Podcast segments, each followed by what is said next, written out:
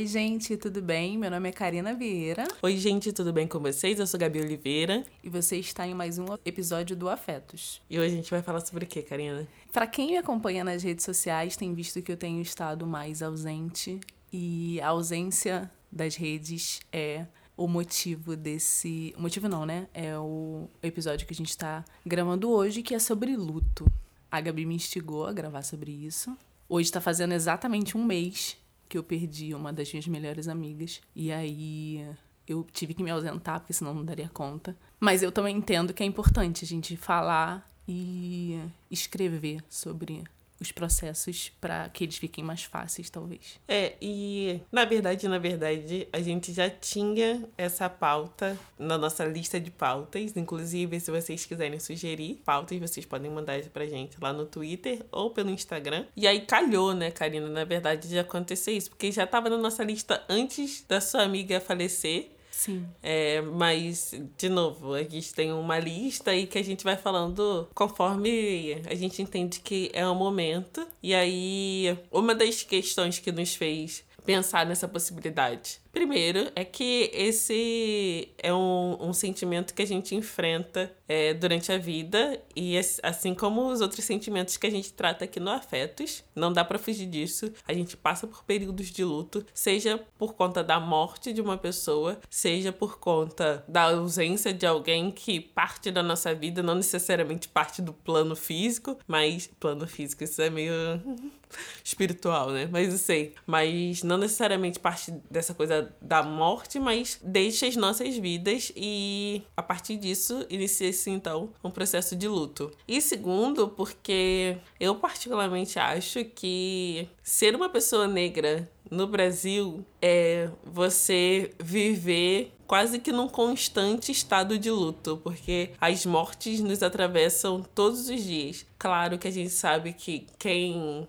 sempre é mais atingido é, são os familiares da pessoa que morreu e tal. Mas a cada nova notícia, a cada novo corpo preto que a gente sabe que cai no Brasil e a gente recebe a notícia sobre isso, automaticamente eu entro num estado de perdemos mais uma pessoa. E sim, algumas vezes isso inicia um processo de luto em mim, mesmo que essa pessoa não seja próxima. Exato. É, quando a gente colocou lá na, no nosso caderno para falar sobre luto, eu sempre pensei, né, tipo, que eu fosse falar sobre minha mãe, os três anos que tem que ela já é falecida. E perder alguém tão próximo, assim, de uma forma tão brusca, tão absurda, e eu posso contextualizar depois do que foi que ela faleceu, se tornou imperativo para que a gente fale, para que a gente, assim, né, eu e a Gabi falemos sobre isso. Eu entendo que as pessoas reagem de formas diferentes, né, tem pessoas que certamente não vão querer explicitar do que estão sentindo, ou não vão querer que outras pessoas saibam, ou vão é, precisar se recolher de uma forma completa. Mas eu acho importante a gente falar, porque eu lembrei muito de uma frase que eu tô lendo é, trechos de um livro chamado Plano B, que é basicamente quando o plano da sua vida não dá certo, você precisa de um outro para poder colocar em curso. E a autora ela fala que quando a pessoa que morre ela não tem o seu nome mais falado, ela é esquecida, é como se fosse uma segunda morte em vida, sabe? E eu acho que isso é muito importante, assim, relembrar, passar pelos estágios de luto, e a gente vai falar um pouquinho sobre eles, mas relembrar e saber fazer um exercício de memória mesmo, sabe? Sobre a importância que aquela pessoa teve na sua vida. Eu lembro que antes da minha mãe falecer, eu sempre falei que eu nunca iria entrar em cemitério. Falei, não, tipo, é uma energia ruim, eu não preciso me despedir de uma pessoa assim, eu posso me despedir dela antes. E aí, eu não lembro de ter entrado em cemitério quando eu era criança, adolescente, mas no meu terceiro emprego, se eu não me engano, o meu chefe era um senhorzinho já, é, 60 e poucos anos, 70 e poucos anos. E aí, quando ele faleceu, eu fui no enterro dele, porque era uma empresa familiar, uma empresa pequena familiar, e então acabou que é, eu tinha uma relação muito próxima com a nora dele, com o filho, com os netos e com a esposa dele, óbvio, né? Que foi quem herdou a empresa lá. E aí, muito louco nessas coincidências loucas da vida, uma semana depois, a sogra da minha irmã faleceu. E aí eu fui no cemitério de novo. Então, uma experiência que eu nunca achei que eu fosse passar tão próxima, assim, né? Que fosse ser tão recorrente, acabou que aconteceu dois enterros num espaço de uma semana. E eu cheguei a brincar, falando, cara, depois disso, a única vez que eu vou enterrar agora será no enterro da minha mãe. Mas nunca mais isso vai acontecer. E aí acabou que minha mãe ficou doente em 2015, 2014, ela se descobriu diabética ela nunca teve diabetes. E aí ela descobriu que ela estava tendo diabetes, emagreceu 20 quilos, passou por todo o tratamento, começou a tomar insulina, depois não foi preciso mais, se recuperou, parará, parará. Só que aí em 2016 ela teve uma crise de diabetes que foi muito forte, que aí foi tipo um mês entre a última crise que ela teve e o falecimento dela. E o processo todo foi muito louco, porque foi na mesma época que eu decidi é, pedi demissão do emprego que eu tinha. Falei, cara, já dei tudo que tinha para dar aqui, vou procurar novos horizontes e vou aproveitar o dinheiro que eu vou receber desse emprego para viajar com a minha mãe. Tinha planejado viagem para Bahia com ela, queria levar ela lá. E aí aconteceu assim, muito, muito certinho, se a gente for pensar em datas. Eu saí do emprego dia 15 de abril, e aí ela começou a passar mal. Aí eu passei um mês inteiro cuidando dela, e no dia 15 de maio ela faleceu. E aí, no mês seguinte era meu aniversário, eu conversei com as minhas irmãs, já tinha passagem comprada, tudo certo. E aí passei os 10 primeiros dias de junho é, na Bahia. E foi incrível, assim, porque eu sentia ela do meu lado o tempo inteiro, sabe? Foi uma das melhores viagens que eu já fiz na vida. Claro que teria sido muito melhor se ela tivesse do meu lado, mas todos os lugares que eu ia, eu sentia que ela estava lá. Isso foi muito reconfortante, assim. E antes da gente seguir, Gabi, você pode me interromper, tá? A hora que você quiser. Tá bom. Antes da gente seguir, eu vou fazer aqui a definição do luto, na verdade. É, de acordo com o que eu levantei, luto é um processo, um conjunto de reações e emoções resultados de uma perda muito impactante. É também uma elaboração do sofrimento, e as pessoas vivenciam diferentes formas de luto, e, a, e cada pessoa óbvio, reage de uma forma diferente. E aí existe uma psiquiatra chamada Elizabeth Campbell-Ross, que ela definiu os cinco estágios ou fases de luto. Só lembrando que as pessoas podem passar por todas as cinco ou passar somente por duas ou três fases. Eu acho que a Gabi também separou isso, não foi? Não, na verdade eu não separei nada para esse episódio, como sempre. Mas quando a gente iniciou, eu lembrei de um episódio de Grey's Anatomy. Eu acho que foi a primeira vez que eu tive contato com essa ideia de estágios do luto, sabe? Em Grey's Anatomy muita gente morre, né? E aí não lembro quem morreu, mas foi um episódio todo falando sobre esse processo e o quão importante é você viver cada fase desse processo para que você siga mesmo a sua vida, porque quando você pula uma fase dessa, muito provavelmente no futuro você vai ter que lidar com essa perda de novo, sabe? Você, eu acho que você lida para sempre, Sim. mas você pode lidar de uma forma melhor se você vive esse processo de luto e você pode lidar de uma forma pior se você não vive esse processo ou se você pula fases ou se você permanece numa fase não querendo se desapegar dela, sabe? Sim. Isso me lembrou um quadrinho que eu coloquei lá no meu Instagram há muito tempo que é Respeite seu tempo. Isso para mim tem sido primordial, assim. É claro que eu tô falando de um lugar muito privilegiado de poder, por exemplo, no dia que eu soube da morte da minha amiga, eu liguei pro trabalho é, e falei, cara, eu não vou, eu vou compensar esse dia, outro dia, é, mas hoje eu não tenho condições de trabalhar, assim. E no mesmo dia já foi o enterro dela, eu fiquei sabendo, tipo, sete da manhã, e o enterro dela foi às quatro da tarde, e aí eu tive isso, o privilégio de trabalhar num local onde eu pude respeitar o meu momento e não compartilhar isso, assim, não precisar é, tornar a minha dor pública. Mas isso foi numa quarta, na quinta eu já estava no trabalho, e aí eu passei o trabalho, e eu trabalho com público, eu trabalho atendendo pessoas. Então eu já passei a quinta-feira toda chorando, assim, segurando, literalmente segurando choro. Assim que eu entrei no trabalho, porque isso a gente trabalhava juntas, ela não trabalhava mais na mesma loja que eu trabalho, mas ela trabalhava na loja, numa outra franquia, numa outra franquia não, numa outra filial. E aí pisar na loja na quinta-feira depois da morte dela foi mega impactante, assim. Eu já comecei a chorar e aí tive que me refazer, respirar, tomar água e começar a trabalhar. Mas eu vou voltar para isso, vou só passar as cinco fases aqui do luto que a gente pesquisou. A primeira negação, que é bem o que a Gabi falou, né? Que é, ela pode ser silenciosa e ele é comparado a um pesadelo, uma sensação de que a realidade concreta não existe e na verdade é uma discreta esperança de que a morte que foi anunciada é um engano, sabe? Por isso que muitas vezes a gente reage com não, não é possível, não acredito nisso. De acordo com a psiquiatra Elizabeth Campbell-Ross, isso é a primeira fase do luto, que é a negação. A segunda é a raiva. É a exteriorização de um sentimento de frustração. Muitas vezes é um rompante de raiva. E aí, às vezes, esse rompante vai vir através de um soco na parede, sabe? Uhum. Para quem é mais é, impulsivo, talvez seja a palavra, mas pode vir com da forma de um choro descontrolável e muitas vezes essa raiva ela pode vir numa sensação de. É, sabe quando você fica estático, sabe? Uhum e, tipo, qualquer movimento de qualquer pessoa ao seu redor te explode, é muito nisso também. A terceira é a negociação, que é a imaginação temporária de que seria possível voltar no passado e mudar algum fato. Por exemplo, ah, se eu tivesse feito isso, é, se eu tivesse feito aquilo, se eu tivesse visitado mais a pessoa, você hum. meio que traz para si a responsabilidade da morte de outra pessoa, sendo que qualquer coisa que você fizesse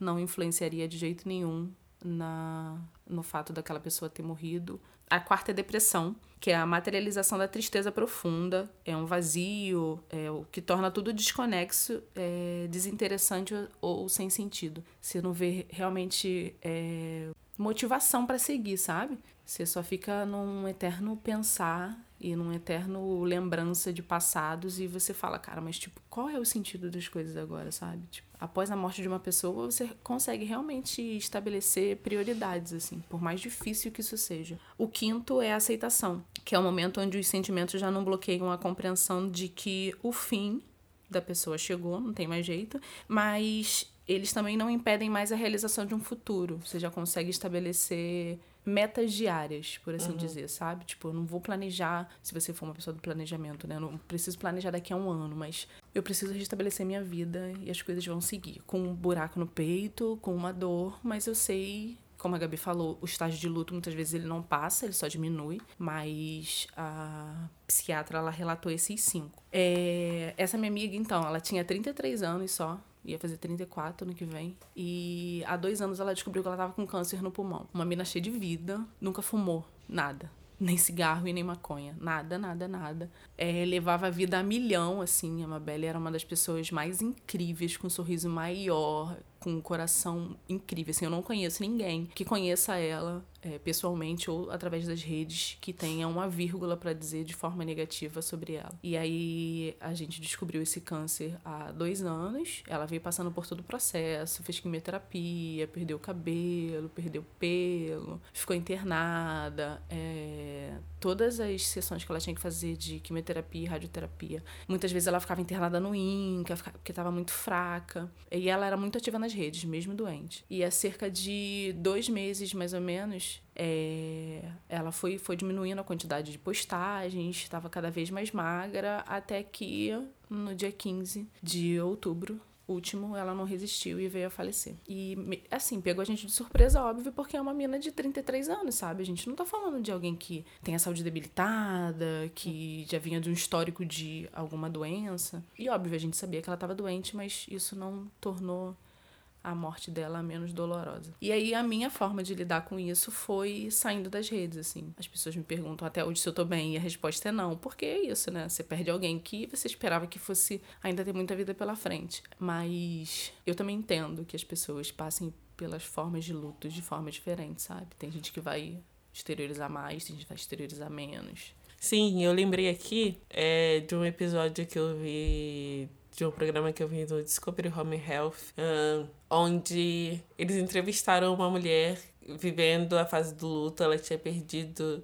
um bebê, acho que já era nascido, o bebê dela tinha completado um mês e tinha morrido. E aí ela contava que ela não saiu, tipo, ela tava deprimida e tal, não, não conseguiu superar, não é a palavra certa. Eu não sei a palavra certa, mas. Elaborar, elaborar. Elaborar, isso. E aí na entrevista, a pessoa questionou, falando, mas o que aconteceu? O que te marcou? E ela falou que é, na época, o que mais marcou ela nesse processo de luto foi que ela fez uma postagem no Facebook e aí ela comentou sobre a morte do filho, a tristeza que ela tava com a morte do filho, e ninguém respondeu, ninguém falou nada. E eu, ao contrário da Karina, eu não tenho assim é, muitas situações onde pessoas muito próximas faleceram, sabe? Eu lembro da minha avó, mas eu era criança, foi um baque para mim Mas eu era criança. Crianças elaboram de formas diferentes. Lembro também quando a minha mãe perdeu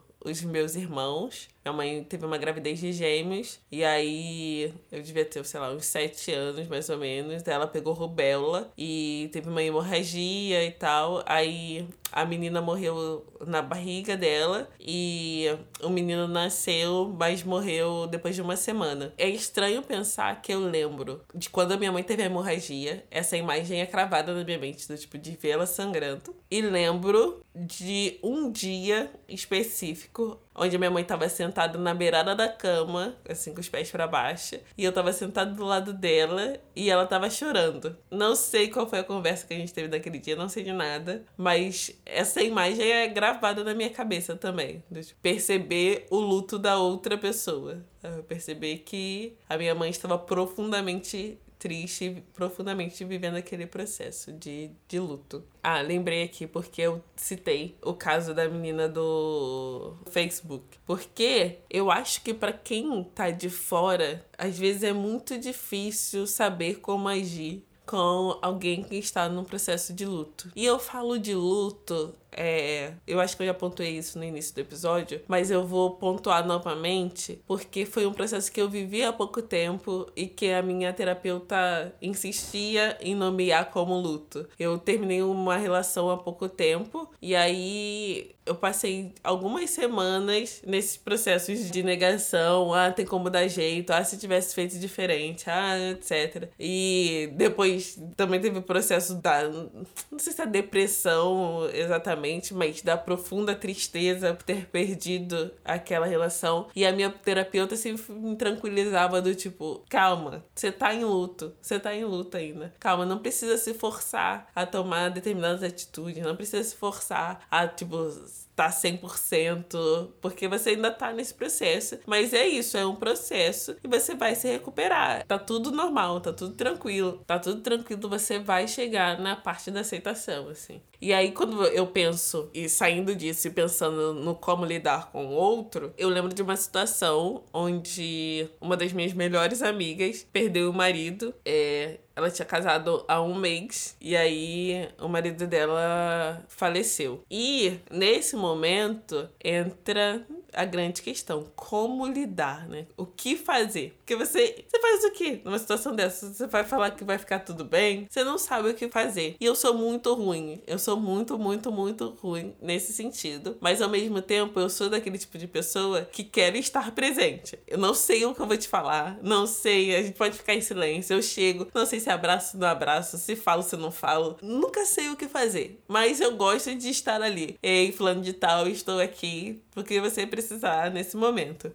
E depois, isso já tem alguns anos, é, alguns muitos anos, sei lá, uns 5, 6 anos. E em uma conversa há pouco tempo atrás, a, a, a, essa minha amiga me trouxe isso. Ela falou: Gabi, você ia pra minha casa e, e assim, eu vi que você tava desnorteada também. Né? Tipo, você não sabia o que falar, você não sabia o que fazer. Mas teve gente que sumiu, sabe? Teve gente que, que falou que, ah, não, você tava muito debilitada, você tava muito triste, então achei melhor não te ver, me afastar, etc. Sendo que não era isso que eu precisava. Eu já tava me sentindo sozinha, sabe? Eu tinha perdido meu marido, tinha perdido toda a construção, né, de, de expectativa, de futuro com uma pessoa. Então, por mais que algumas pessoas chegassem lá sem saber o que fazer, mas era importante eu ter a noção de que eu tinha uma rede de apoio. Sim. E aí você trouxe duas coisas que é primordial. É, muitas pessoas não vão saber o que fazer, mas existem duas coisas que as pessoas não podem fazer.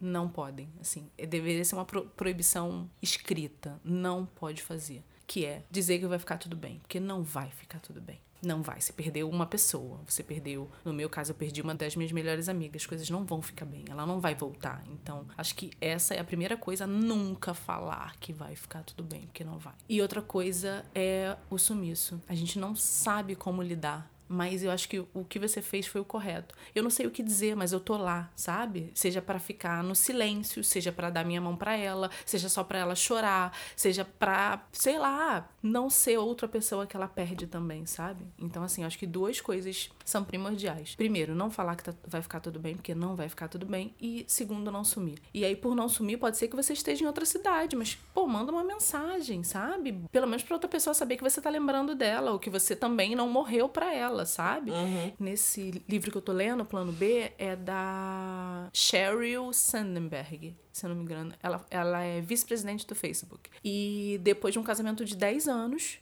ela estava no México com o marido, foi o que suscitou ela escrever esse livro. Ela estava no México com o marido, em férias, é... e aí ele teve um mal súbito na academia e faleceu. Então, assim, ela se viu completamente sem chão. E é isso, o plano A dela. Eles dois já tinham dois filhos e ela precisava estar presente para os filhos, mas ao mesmo tempo o chão foi tirado debaixo dela e ela falou: Cara, eu não tenho mais meu plano A, que é o meu marido aqui comigo, que eu achei que que seria quem, quem iria envelhecer comigo, e eu preciso de um plano B. E aí ela se junta com um psicólogo e escreve esse livro. Eu li só algumas partes, ele está separado para eu acabar de ler, mas ainda, tô bem no começo, exatamente para poder tentar entender qual vai ser o meu plano B nessa história toda. Mas é, eu acho que é muito importante as pessoas não sumirem, você respeitar o seu tempo, que é o que eu tentei fazer ao máximo. Tipo, eu sei que eu tenho demandas nas redes sociais, mas eu não posso bancar alguma coisa e isso é muito forte para mim no Instagram principalmente. Eu não tento bancar uma vida perfeitinha porque na verdade a vida perfeitinha de outras pessoas, que eu sei que não é perfeita, me angustia demais. Então eu tento deixar o meu perfil o mais é, fiel possível às coisas que eu tô sentindo, sabe? Na antepenúltima postagem que eu fiz é de uma série de fotos de nós duas. Foi quando eu fiz uma despedida pública por ela. Hoje é a missa de um mês dela, que eu vou também. É, e eu acho que é extremamente necessário eu, eu, e aí é muito na minha subjetividade, eu acho que é extremamente necessário passar por esses processos. Eu entendo que outras pessoas não vão querer ir, como teve pessoas que não conseguiram ir no enterro dela. Mas é isso, cada um é, elabora o luto de uma forma diferente. E nessa elaboração do luto é muito louco, porque, por exemplo, da minha mãe, eu lembro que eu fiquei devastada, Gabi. Eu fiquei muito devastada, muito devastada. E aí eu não precisava trabalhar, porque eu já tinha saído do emprego um mês antes, então eu ficava assim, chorando dias e dias e dias e dias e dias. Mas por incrível que pareça, uma das crises de choro mais longas e doloridas que eu já tive foi tipo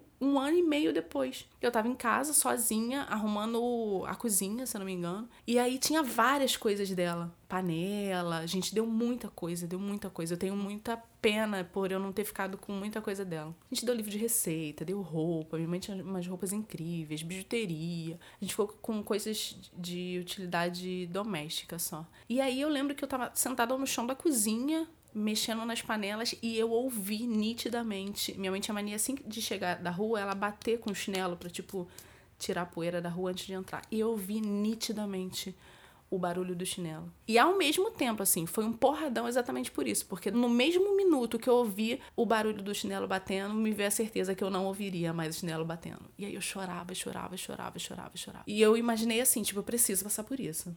Porque não dá para poder ficar segurando o choro, porque se eu segurar o choro dentro da minha casa, que é o meu lugar de segurança e conforto, ele vai vir à tona no meio da rua, sabe? Com certeza. Quando eu não tiver controle nenhum. E aí eu não sei se vai ter uma pessoa para me acudir ou se eu vou ficar chorando desesperadamente no meio da rua sozinha. Por isso que eu digo que o luto não passa. Ele vai diminuir, ele vai ficar mais confortável. Eu lembro que a primeira vez que eu consegui falar da minha mãe sem chorar foi numa gravação do Afetos, porque todas as vezes que eu falava da minha mãe, eu chorava copiosamente. Então eu acredito que é necessário a gente passar por essas fases é necessário a gente respeitar o nosso tempo. É necessário a gente entender que a nossa subjetividade é nossa. Então, a forma como eu elaboro o luto vai ser diferente da forma como a Gabi elabora, como vai ser diferente da forma que você que está escutando, por exemplo, vai elaborar. Mas é imprescindível que nesse processo a gente respeite o nosso tempo, sabe? O meu tempo foi de um mês. Pode ser que o tempo de outra pessoa seja de uma semana, pode ser que seja de um ano, pode ser que a pessoa nunca mais queira pronunciar o nome da pessoa que morreu. E essa forma tem que ser respeitada, sabe? E eu acho acho que uma das coisas que a gente não respeita às vezes é essa coisa do, do ir, né, ao velório ou ao enterro. Tem gente que não quer e tá tudo bem, sabe? Tem gente que não se sente confortável para estar naquele ambiente e prefere fazer uma despedida de outra forma, guardar a imagem da outra pessoa de outra forma. E aí eu acho que existe uma imposição muitas vezes social do como você deve se portar no momento do luto. Ah, nossa, a filha de fulano de tal não chorou, você viu? Ou a filha de fulano de tal chorou demais. Sério, gente, sabe? Nesse momento não tem, não tem uma regra social de como se portar. E tem mais duas coisas né, que eu queria falar. Primeiro que a gente vem de uma cultura que lida muito mal com a perda. Sim. A gente vê, né, o, as taxas de feminicídio. Claro que nos relacionamentos tem outras coisas em questão, tem o machismo, tem a ideia de posse do outro, mas essa ideia de posse também vem disso, do tipo, ah, se eu te perder, eu não posso te perder. E aí quando a gente entra no campo da morte também é um, um outro lugar que a gente não sabe lidar. A gente não... Em outras culturas, as pessoas lidam de forma muito diferente com a morte, né? Tem gente que celebra, tem Sim. gente que entende que a pessoa não está mais no plano físico. Não quer dizer que isso precisa te causar dor, mas sim a alegria de ter podido conviver com aquela pessoa durante sim. muitos anos. Mas a gente aqui, a cultura ocidental não, não trata dessa forma a relação com a morte. E uma outra coisa que eu queria falar também é que eu percebo que muita gente tem muita dificuldade é, no processo do luto muito por conta dessa, dessa fase que você falou, do onde você acha que você poderia ter feito diferente. Que é a negociação. Que é a negociação. E na real, gente, a realidade é que depois que a pessoa tá morta, tá morta e pronto, assim. Você tem que pensar em como lidar com a sua vida, com as suas atitudes a partir daquilo. Sim. O que você fez antes, sabe, não vai ter como mudar. O que você deixou de fazer antes pode te levar a refletir de como você quer agir no seu futuro, como você vai agir nas suas relações a partir daquele momento. Será que você quer vivenciar o luto de outra pessoa com o mesmo sentimento de culpa? Provavelmente não. Então, assim, eu acho que para além desse essa autoflagelação que às vezes vem com, uma culpa muito cristã também, muitas vezes, de ai, nossa, errei com essa pessoa e agora não tenho mais como pedir perdão, pedir desculpa, etc. A realidade é essa, não tem mais, mas você pode traçar um novo caminho a partir daquilo e pensar nas suas atitudes a partir daquele momento. Sim, eu fiquei, enquanto a Gabi falava, eu fiquei lembrando que a minha mãe faleceu num dia, no dia seguinte eu fiz um textão no Facebook para avisar para todos os meus amigos. Eu era muito mais ativa no Facebook, ainda não tinha Twitter, mas eu fiz um textão no Facebook para avisar para todos os meus amigos que porque eu falava da minha mãe no Facebook o tempo inteiro, o tempo inteiro, o tempo inteiro, e eu achei que nada mais tranquilizador para mim, talvez, do que prestar uma homenagem para ela e avisar para as pessoas que a mulher a qual eu prestava a maior referência da reverência e referência da minha vida tinha falecido. E aí uma pessoa específica veio no meu inbox e falou: "Karina, eu sei que você deve estar passando por uma dor inimaginável porque a minha mãe tá viva ainda, então eu não sei o que é perder a mãe, mas se você quiser encontrar um afago, um momento de suspiro, ouça essa música. Essa pessoa é uma fotógrafa e cineasta chamada Safira Moreira, que é baiana e ela mora aqui no Rio. É uma mina maravilhosa. E essa Safira me mandou a música da Luez de Luna, chamada Dentro Ali. Quando eu escutei essa música, Gabi, você não tem noção me deu uma sensação de paz. Mas, tipo assim, é isso, é isso. Eu devo agradecer por todos os momentos, por ter nascido filha dela, por todos os momentos que eu passei com ela, pela possibilidade, e eu cito isso sempre, de ter vivido um mês inteiro com a minha mãe, sabe? Porque é isso, enquanto eu tava trabalhando, era tipo casa dormitório, sabe? Eu só ia pra casa para dormir, comer e voltava pro trabalho e para fazer as demais coisas que eu era comprometida. E esse mês foi assim, foi um mês que eu cuidei dela antes dela falecer. E escutar dentro ali da Luesde para mim foi um acalanto, assim. E aí, imediatamente, eu mandei uma mensagem pra Luesde falando que no pior momento da minha vida, vida, ela me deu a mão, sabe? E ela super fofa respondeu, falou que ficava muito feliz pela música dela ter me tocado de alguma forma, mas que lamentava muito que tivesse sido numa situação de perda. Enfim, é só para lembrar que vai ter momentos, vai ter fatos específicos, vai ter imagens, vai ter datas, vai ter lugares e que certamente você vai lembrar de alguém que você perdeu. Sim. E aí eu volto no ponto que eu falei é, e repeti algumas vezes. Tipo, respeite seu tempo, sabe? Eu tenho muita agonia com quem maqueia emoção, sabe? Sim, eu também. Com quem, ao sentir vontade de chorar, não chora, ao sentir vontade de rir, segura, ao sentir vontade de abraçar uma pessoa, se retrai, sabe? Porque eu acho que esses sentimentos guardados, eles vão se transformar em alguma coisa que talvez não seja muito satisfatório lá na frente. Então, assim, respeite seu tempo, respeite seu sentimento, saiba distinguir o momento que você quer compartilhar com outras pessoas, é que você só quer ficar sozinho. E, cara, busque ajuda, porque, assim, embora eu seja uma pessoa que não faça terapia, porque eu sou cabeça dura, deixando isso bem claro. Eu entendo que eu. Até o final. Não, até o final do Afetos não, porque a gente não tem final do Afetos. Mas, até o Afetos fazer o quê? Um ano, Karina? Karina vai estar na terapia pela fé. Não vou botar isso como meta, não, porque eu tenho medo de furar. Mas, é, entendendo que outras pessoas precisam de mais coisa do que só uma palavra, ou só uma música, ou só um abraço, ou só um afago, procure ajuda, assim, sabe? E aí essa ajuda pode vir através dos seus amigos, que podem te dar um colo, ou pode vir de uma ajuda profissional que vai te ajudar a carregar o fardo. É, na verdade, né? Te ajudar a tornar o fardo da perda mais leve. Eu não tenho conclusão para esse episódio. Eu só queria desabafar. Só isso. É. Não sei o que você pensa sobre isso, mas você acha que existem formas de vencer o luto, de, de sair desse processo? De sair, não, mas de, de sair minimamente, de seguir a vida. É, é nesse sentido. Ou você tem uma rede de amigos que te suprem o suficiente, ou você tem que fazer um exercício de entender quando você precisa de ajuda profissional sabe? Eu consegui passar pelo pior luto da minha vida, por isso que, por mais que perder a Mabelle tenha sido um golpe que eu não esperava, é, eu perdi a minha mãe antes. Então, Sim. tipo, se eu perdi a pessoa mais importante da minha vida e eu tô seguindo, isso me dá certeza absoluta que eu também vou passar por esse. Não, Só que é isso, eu preciso que... respeitar o meu tempo. E fora que, é, não minimizando a, a perda da sua amiga, mas existe uma diferença do convívio diário, tipo, da pessoa que mora com você você e uma pessoa que não mora com você. Com assim. certeza. Eu acho que a dificuldade de assimilação é muito maior quando você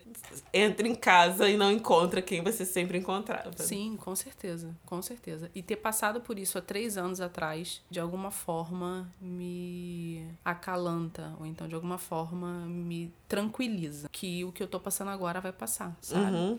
Por mais que minha mãe tenha sido uma mulher que faleceu com 67 anos e eu tenha perdido a minha amiga que tinha 33 anos, existe, tipo, toda uma vida que ela não viverá, falando muito egoisticamente dos meus processos de luto, entender que eu passei e consegui passar por aquele vai fazer com que eu passe por esse também. Ah, sim, assim, experiência, né, da vida, as sim. experiências da vida. É, não sei, você quer falar mais alguma coisa, não. Karina? Esse episódio não sei.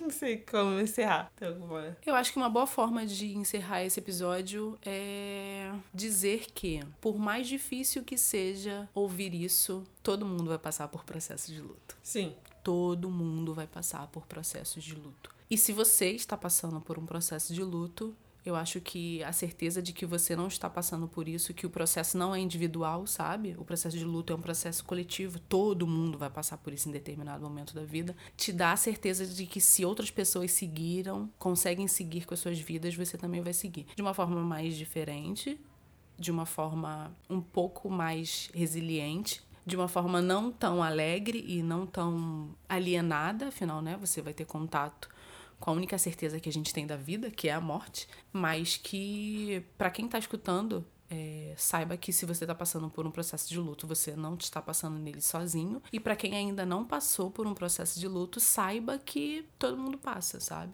A parada é se preparar da melhor forma possível, sabe? Ou então viver a vida da melhor forma possível com quem com as pessoas com quem você estabelece as relações de afeto, sabe?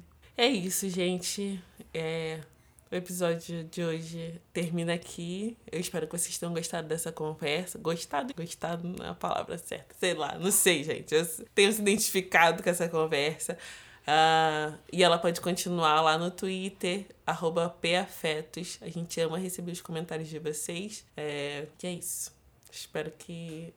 E é isso. A gente se vê no próximo episódio. É isso, gente. Obrigada pela escuta, por ter ficado até aqui e até a próxima. Beijos, tchau. thank you